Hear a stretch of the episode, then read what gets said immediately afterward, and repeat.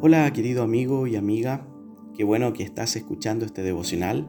Mi nombre es Nicolás y te doy la bienvenida a este podcast de Casa Familia Renuevo, el cual estoy muy contento de compartir con ustedes este 14 de diciembre, sabiendo y teniendo presente que nos encontramos en una fecha del año que nos invita mucho a la reflexión, sobre todo porque es aquí cuando comenzamos a preguntarnos si acaso cumplimos con aquellos objetivos que nos planteamos a inicio del 2022 o qué cosas nos quedaron pendientes para poder cumplir y lograr el próximo 2023. Eso no es malo, de hecho ah, creo que el Señor fue muy intencional con nosotros en permitirnos dar la vuelta al sol cada 365 días, justamente para que en este ciclo podamos eh, replantearnos muchas cosas. Y no es que nuestra vida sea repetitiva, sino que mm, justamente eh, en eso que van pasando los años tenemos que seguir creciendo y avanzando en el propósito de Dios. Justamente pensando en esto mismo, es que me gustaría compartir con ustedes unas palabras de Nehemías, este profeta del Antiguo Testamento que tuvo la tarea difícil de liderar la reconstrucción del templo templo que había sido destruido cuando Israel fue llevado cautivo a Babilonia y que mm, cuando volvieron encontraron todo en ruina. Justamente en este discurso para tratar de animar al pueblo a la acción es que Nehemías ah, nos muestra algunos tips de liderazgo que nos pueden servir para de alguna manera tomar las riendas de la situación que estamos viviendo y aprender a confiar de que Dios está con nosotros. Procedo a leer cómo inicia el, discurso y él dice, ustedes saben muy bien las dificultades en que estamos. Jerusalén yace en ruinas y sus puertas fueron destruidas por el fuego. Reconstruyamos la muralla de Jerusalén y pongamos fin a esta desgracia. Lo primero que podemos ver acá es que Nehemías reconoce lo penoso de la situación. A veces cuando nosotros estamos en un status quo, estamos en un estado de comodidad, no logramos ver las cosas que nos puedan estar estancando. Pero un verdadero líder, un hombre y una mujer de Dios, ah, cuando están avanzando, creciendo en el propósito, por lo general los acompaña una insatisfacción por la situación presente. Y no es que vamos a ser pesimistas, eh, pero la verdad de las cosas es que tenemos que tratar de evitar el conformismo y siempre tener la visión clara de a dónde tenemos que llegar, que tenemos que seguir avanzando y tenemos que seguir creciendo porque mm, así es el camino de Dios.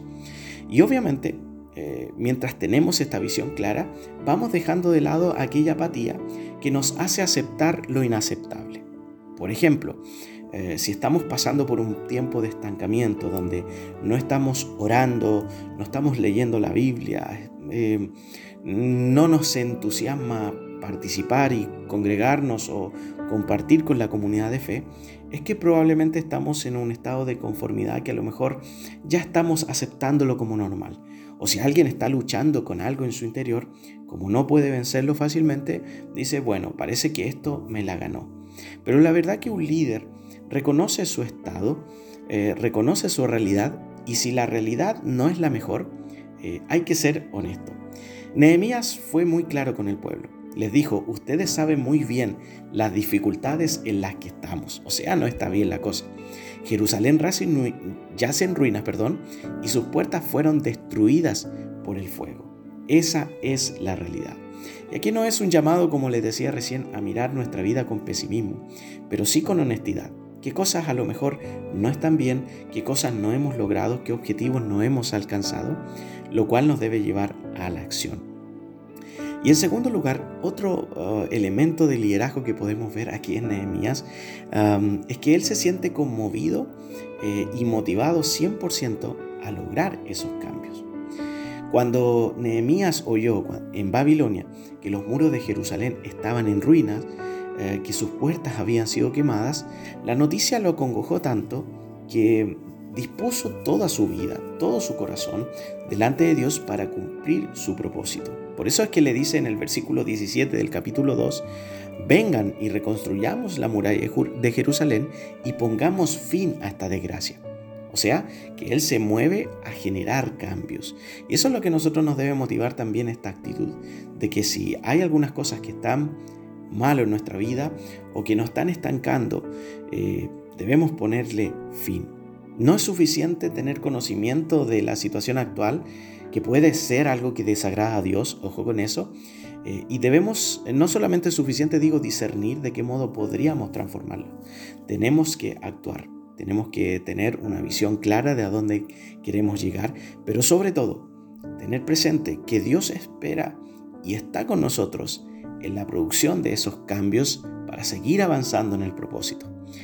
Te voy a leer el versículo 18, porque otra manera de motivar al pueblo, Nehemías dice lo siguiente. Después les conté cómo la bondadosa mano de Dios estaba sobre mí y acerca de mi conversación con el rey. Y de inmediato contestaron, sí, reconstruyamos la muralla. Así que comenzaron la buena obra. Vale decir que de Nehemías les cuenta testimonio de cómo Dios había hecho un milagro en esa conversación con el rey que le permitió ir con los recursos necesarios para la reconstrucción. Ese testimonio reanimó al pueblo a actuar.